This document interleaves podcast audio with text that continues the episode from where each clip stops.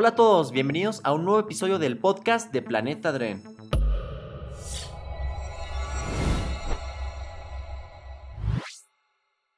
El año 2022 oficialmente ha llegado a su fin, pero no nos podemos despedir hasta repasar las mejores series y películas que nos trajo.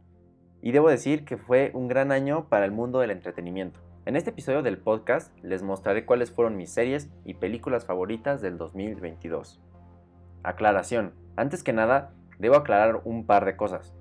Esta lista es totalmente subjetiva y la hice en base a lo que más me gustó a mí, a lo que más disfruté del año. También debo aclarar que no pude ver todas las cosas que salieron, así que si no escuchan cosas como The House of the Dragon en la lista, no es que no me haya gustado, es que no la vi. así que una vez aclarado esos puntos, comencemos. Como ya les comenté, hubo muchas series que no me di el tiempo de ver, aunque sí tenía muchas ganas de. Estas son algunas de ellas. The House of the Dragon, Peacemaker, Lock and Key temporada 3, The White Lotus temporada 2, The Crown temporada 5, Irma Beb, Dahmer y Quién es Ana. Esas tenía muchas ganas de verla, pero pues simplemente no, no pude verlas, así que espero verlas este año. Y pues por obvias razones, no puedo opinar de ellas, no van a estar en esta lista. Ahora sí, dicho eso, estas son las 10 mejores series, para mí, del año. Número 10. She-Hulk. Una serie que de verdad le apostó algo diferente y en un universo donde casi todos sus productos tienen la misma fórmula, She-Hulk me encantó por tomar un camino diferente, creativamente hablando. Es una serie que no se enfrasca en temas complicados o en peleas de puro CGI. Se enfoca totalmente en Jen y en cómo está lidiando con ser She-Hulk. Y para esto utilizan el humor para contar la historia. Una vez que eres consciente de que es una serie de comedia como cualquier otra y la tratas como tal, creo que puedes pasar un muy buen rato viéndola y ese final que tuvo ha sido uno de los mejores finales que ha tenido una serie de Marvel. Número 9.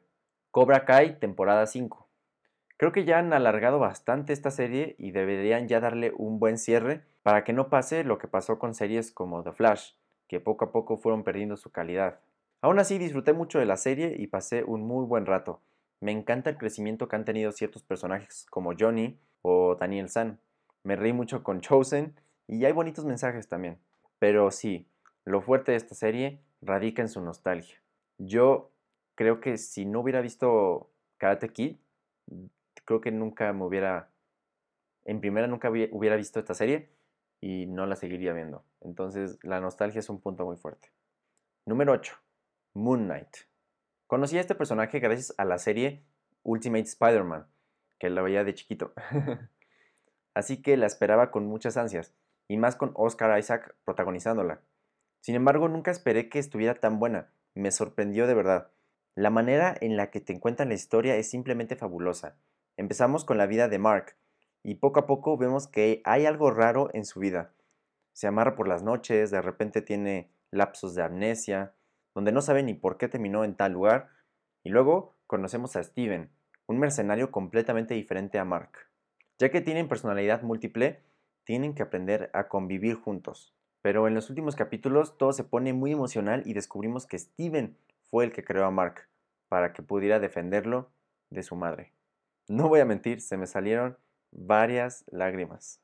La pongo en este lugar ya que el final no me encantó, al final tuvimos la típica pelea de superhéroes de Marvel, donde sabemos que ganarán los héroes y bla bla bla. Pero en general, la serie hizo un muy buen trabajo para construir la historia de Mark y Steven. Y de la tercera personalidad, que en este momento no me acuerdo cómo se llama. Número 7. The Book of Boba Fett. A muchas personas les desagradó esta serie, a otras les encantó, pero creo que no hubo puntos medios. A mí me encantó y disfruté de cada capítulo.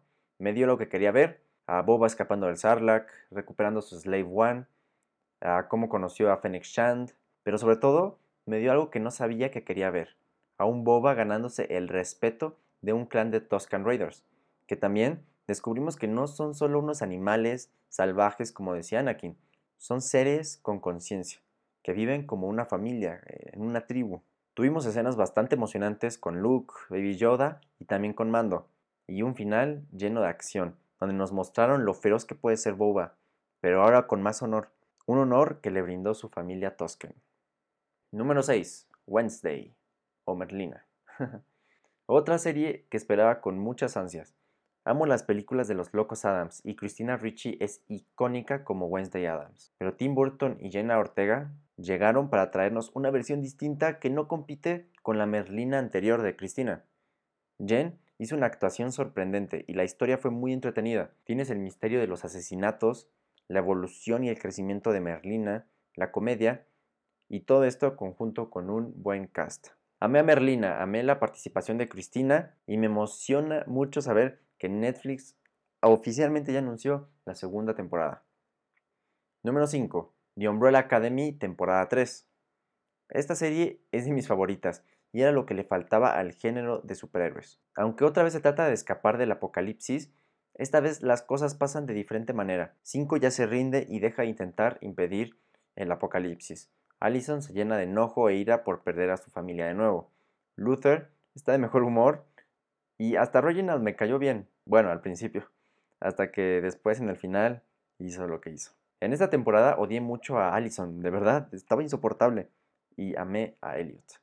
La Academia Sparrow creo que quedó a deber, pero hay algunos personajes que, que me gustaron. Aunque no ha sido mi temporada favorita, yo me voy feliz y satisfecho con lo que pasó, pero ya necesito saber qué más sucede. Número 4. The Rings of Power. La serie más cara en el mundo. Prime Video sacó la serie que muchos de nosotros esperábamos, la serie del Señor de los Anillos, que nos cuenta una historia de miles de años atrás, antes de los sucesos de las películas. Aunque no soy un gran conocedor de la saga, de los libros y de este mundo de fantasía, me encanta, yo crecí con él. Visualmente es espectacular, ahí no falla para nada. En cuestión de la historia, creo que al principio pudo ser muy confusa, sobre todo para quienes no saben nada de este mundo, así que creo que va más dirigida a los que ya hemos visto las películas o leído los libros, ya que me emocioné tantas cosas que solo te pueden emocionar si ya conoces a los personajes y a la historia de las películas. Sí, los episodios son bastante largos y pueden llegar a cansar, pero yo la verdad disfruté cada uno de ellos y no me aburrí al verla. El final no me decepcionó. Yo estoy listo para ver la siguiente temporada. Número 3. The Midnight Club. No saben lo mucho que me dolió que Netflix haya cancelado esta serie. Es una verdadera joya. De la mano de Mike Flanagan, el padre del terror, que también hizo The Haunting of Hill House, The Haunting of Bly Manor y Midnight Mass, para Halloween nos trajo una historia de terror diferente. Incluso diferente a lo que ya habíamos visto en sus series anteriores. Este tipo de terror no es uno de fantasía con cosas irreales como suelen suceder. No, aquí Flanagan se enfoca en un terror más real, en algo que sí existe y que sí nos aterra la muerte y la pérdida. The Midnight Club es protagonizada por Ailonka, una niña de 18 años que es diagnosticada con cáncer, así que decide ir a un centro donde hay más gente de su edad con diferentes enfermedades terminales. Cada noche, a medianoche, se reúnen para contar historias. Y dicen que los fantasmas son solo eso, historias. Y que al final, cuando mueras, tú solo serás recordado como una historia. Entonces es, es algo bonito e, e interesante. La serie es muy profunda y te llega al corazón. Es una lástima que la hayan cancelado, ya que es la primera serie de Flanagan que la planea para hacerla en dos temporadas, no solo una. Así que esta historia se quedó a medias. Qué lástima.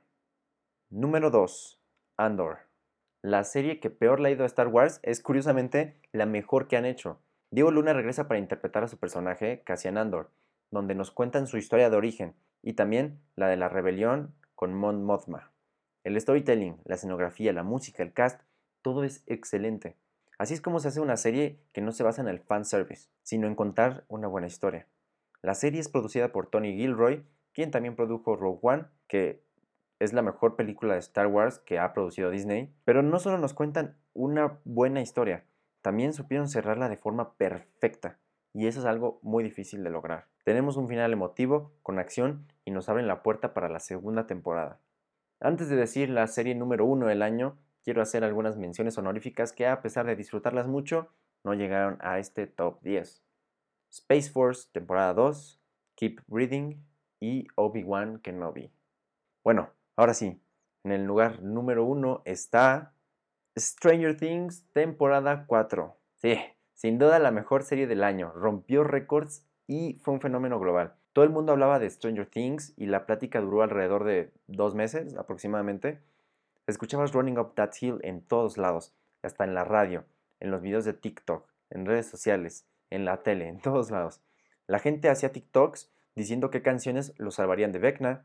Fue todo un fenómeno que se sintió en todas partes, y eso también fue parte de la experiencia de lo que lo hizo muy especial. Stranger Things es mi serie favorita. Sin embargo, mis expectativas para esta cuarta temporada eran bastante bajas, debido a que la calidad había bajado en la tercera. Vaya sorpresa me llevé cuando vi el volumen 1. Mis ojos no podían creer lo que estaban viendo. Era la temporada más terrorífica y emotiva. Sin duda, la escena más icónica del año fue la de Sadie Sink, cuando Max escapa de Vecna en el cuarto capítulo. Esta serie me hizo reír, llorar, saltar, gritar, emocionarme y asustarme. Eso fue todo por parte de las series. Ahora pasemos a las películas. Aquí también hubo muchas películas que no pude ver, como The Northman, Lightyear, Black Phone, The Grey Man, Don't Worry Darling, Black Panther, Wakanda Forever, Amsterdam, Black Adam, Everything Everywhere All at Once, Blonde, Pinocchio de Guillermo del Toro, entre más películas. Así que, ahora sí, las 10 mejores películas del año para el planeta Dren fueron... Número 10. Look Both Ways. Una película que encontré un día en Netflix, que simplemente la vi, pero es de esas películas bonitas que te sientes bien terminando de verlas. La trama la sentí algo similar a la de Love Rosie, pero la ejecución diferente, ya que se trata de una chica que se embaraza justo antes de cumplir sus sueños de mudarse a LA y conseguir un trabajo como diseñadora, digo como animadora. Pero me gustó la creatividad que tuvieron, porque desde que descubre que está embarazada, tenemos una historia a la par donde ella salió negativa en su prueba de embarazo. Entonces es bastante interesante observar lo mucho que cambia la historia por una pequeña desviación, el efecto mariposa. Lo que me encantó es que te muestran claramente que en cualquiera de las dos situaciones o caminos, embarazada y no embarazada, hay distintos retos a los que la protagonista se tiene que enfrentar, pero también en ambos hay momentos buenos. Y creo que así es la vida. Sin importar qué camino tomemos, todos van a ser difíciles. El chiste de la vida es elegir el camino que conecte con tu propósito de vida, que conecte contigo, con tus sueños. También nos enseña que nunca sabemos si algo que nos pasa es realmente bueno o realmente malo. Número 9. Voy a pasármelo bien. Otra inesperada película que terminé amando. Como dice el título, esta es un musical español basado en la música de Hombres G, muy similar a lo que hicieron en Mamma Mía, donde la historia se cuenta a través de las canciones de Hombres G. Si te gusta este grupo, pasas un muy buen momento y te la pasas cantando. Este musical nos cuenta la historia de cómo un niño se enamoró por primera vez y el cast infantil es excelente. Son muy chistosos, pero a la vez te transmiten las emociones que se requieren para el storytelling. Número 8. Doctor Strange in the Multiverse of Madness. Una de mis películas más esperadas en el año y de la fase 4 del UCM. Sam Raimi, director de la trilogía de Spider-Man del 2002, especializado en el terror, regresa al mundo de los superhéroes con la secuela de Doctor Strange. Si bien hizo un gran trabajo con la película, creo que no fue tan buena como, como lo esperaba, porque siento que Disney y Marvel sí lo restringieron mucho. Tiene muchas fallas y errores. Por ejemplo, Wanda pasa a ser mala en dos segundos, sin ninguna explicación clara, porque de su serie a esta película hubo un gran cambio en su personaje. Pero bueno, a pesar de estas fallas, creo que ha sido uno de los mejores proyectos de la fase 4. Número 7. Elvis. Esta película llegó en un momento bastante complicado en mi vida, y cuando la vi simplemente quedé en shock. Fue como ir a un concierto, a un show. Austin Butler hace una actuación fenomenal como el rey, y su voz fue una locura, no podías distinguir si era su voz o era playback con la voz de Elvis, pero sí, sí era la suya. Pasan tantas cosas y demasiado rápido que puede llegar a ser un poco abrumadora. No hay muchos respiros. Sin embargo, yo la disfruté las dos veces que la vi. Número 6. Death on the Nile. Muerte en el Nilo es la secuela del asesinato en el Expreso Oriente, ambas dirigidas y protagonizadas por Kenneth Branagh, a quien podrían reconocer por haber interpretado al profesor Gilderoy Lockhart en Harry Potter. En esta película regresa Hercule Poirot para resolver un nuevo misterio, esta vez en Egipto. Soy fan de este tipo de películas donde resuelven misterios y crímenes, ya que tú estás ahí tratando de resolverlo con ellos. La primera me sigue gustando más, pero esta secuela se ganó su lugar en este top. Número 5. Nightmare Alley. No sabía si sí ponerla en esta lista o no, ya que técnicamente se estrenó en el, 2021. pero creo que en México sí se estrenó en el 2022. Pero bueno, estuvo tan buena que se merece su espacio en esta lista. Dirigida por Guillermo del Toro, nos trae este thriller fenomenal. Si es un poco larga, son dos horas y media, pero la historia te atrapa y no sientes la longitud de la película. Me encantan los detalles en el storytelling. Bradley Cooper interpreta a Stanton, un chico que aprendió a estafar a la gente en una feria para ganar dinero. Un día aprende la estafa maestra y decide irse del circo con su novia para perseguir una mejor vida estafando a gente rica, con mucho más dinero. El final es una locura y a lo largo de la película te dicen de manera muy sutil cómo acabará. Número 4. Hustle. Garra en español fue una de las películas que me sorprendieron, pero a bien. Adam Sandler regresa en otra película de drama para Netflix, donde se dedica a buscar talento alrededor de todo el mundo para los Sixers de Filadelfia, un equipo de baloncesto. Encuentra un talento en un barrio pobre de España y se lo lleva a Estados Unidos, a entrenar para que pueda entrar a la NBA. Esta película tiene elementos similares a Rocky. Está ambientada en Filadelfia, el atleta tiene que madrugar para entrenar, tiene secuencias de entrenamiento bastante inspiradoras, incluso cuenta con una de las escenas más inspiradoras que guardo en mi corazón, cuando Stanley le dice a Bo Cruz, la obsesión siempre le gana al talento. Tienes todo el talento del mundo, pero ¿estás obsesionado? ¿Es todo lo que piensas? Seamos sinceros, eres tú contra ti allá afuera. Cuando estés en la cancha debes pensar, soy el mejor. No me importa si está jugando Lebron. Así que te pregunto de nuevo, ¿amas este juego? Y bueno, la verdad estoy totalmente de acuerdo. Si no te obsesionas con tus sueños, con lo que haces, nunca vas a llegar a ningún lugar. Tienes que tener esa obsesión por vivir, por cumplir tus sueños, y solo así vas a pagar el precio de la grandeza. Al final de ese discurso le dice, nunca te rindas. Y con eso quiero que te quedes de esta película. Número 3. Avatar The Way of Water. Después de 13 años, James Cameron estrenó la secuela de Avatar. Había muchas expectativas alrededor de esta película, sobre todo en los VFX, y sí los cumplió. La historia no es la mejor del mundo, pero tampoco es la peor. Es mejor la de la primera entrega, sí. Esta tiene varios baches, Quaritch regresó solo porque el guion lo dice, la historia no se termina de concentrar en algo en específico, los humanos expanden sus operaciones demasiado rápido, bueno, en fin. Hay varias cosas de la historia que no me encantaron. Sin embargo, hay otras que sí, como el hecho de que los solis tienen que adaptarse a una cultura diferente. Y todo esto que nos muestran de estos nuevos navíes y su cultura es simplemente sorprendente. La relación de estos navíes de agua tienen con la naturaleza y estas ballenas de agua fue algo que me encantó. Y también algo que me gustó es que Jake ahora tuvo que aprender y sigue aprendiendo a cuidar y proteger a su familia. Eh, no es nada fácil, y menos para, para él, que era todo un militar. Pero lo más impactante de todo fueron los efectos visuales. Fue toda una experiencia ver esa película en cines. Y ahí es donde está el enfoque de la película, en que se vea lo más hermoso posible. Así que hicieron un excelente trabajo en, en, su objetivo. Felicidades a todos los que trabajaron en la película. Hicieron un trabajo extraordinario. Número 2. Top Gun Maverick. A inicios de la pandemia vi Top Gun por primera vez y me volví muy fan de la película. De por sí me encanta Tom Cruise. y cuando supe que estaban trabajando en la secuela, se volvió una de mis películas más esperadas del año.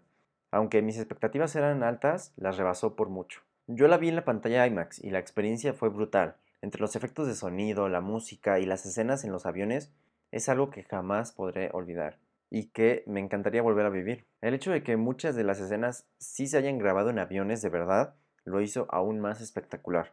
Pero dejando de lado todo eso, la historia también me pareció bastante buena y lo mejor de todo es que logra sostenerse por sí misma. Si no viste la primera, la puedes disfrutar y entender súper bien. Ya estamos muy cerca de ese primer lugar, pero antes algunas menciones honoríficas. Turning Red, The Unbearable Weight of Being a Massive Talent, Que Padre, Home Team, Thor Love and Thunder y el restreno de Avatar 1. ¿Por qué puse a Avatar si se estrenó en el 2009? Bueno, en otoño se reestrenó en México y la fui a ver como muchos otros. Yo nunca antes la había visto en cines y fue una locura. Fue una de las mejores experiencias cinematográficas que he vivido en mi vida. Bueno, ahora sí. La mejor película del año es The Batman. Matt Reeves llegó para colocar The Batman como una de las mejores películas del género de superhéroes y de detectives. Muchos dudaban de Robert Pattinson como el Caballero de la Noche. Sin embargo, cayó muchísimas bocas.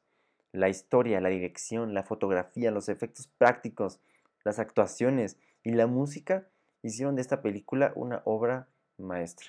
El cine es la suma de sus partes y aquí todas las partes trabajaron extraordinariamente bien para darnos lo que para mí fue la mejor película del año.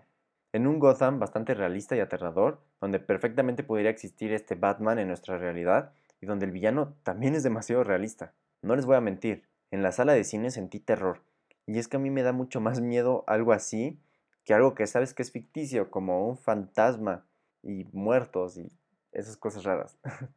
Lo importante de una película es que te haga sentir lo que el director quiere que sientas al verla. Y yo sentí muchas cosas. Terror, tensión, intriga y asombro.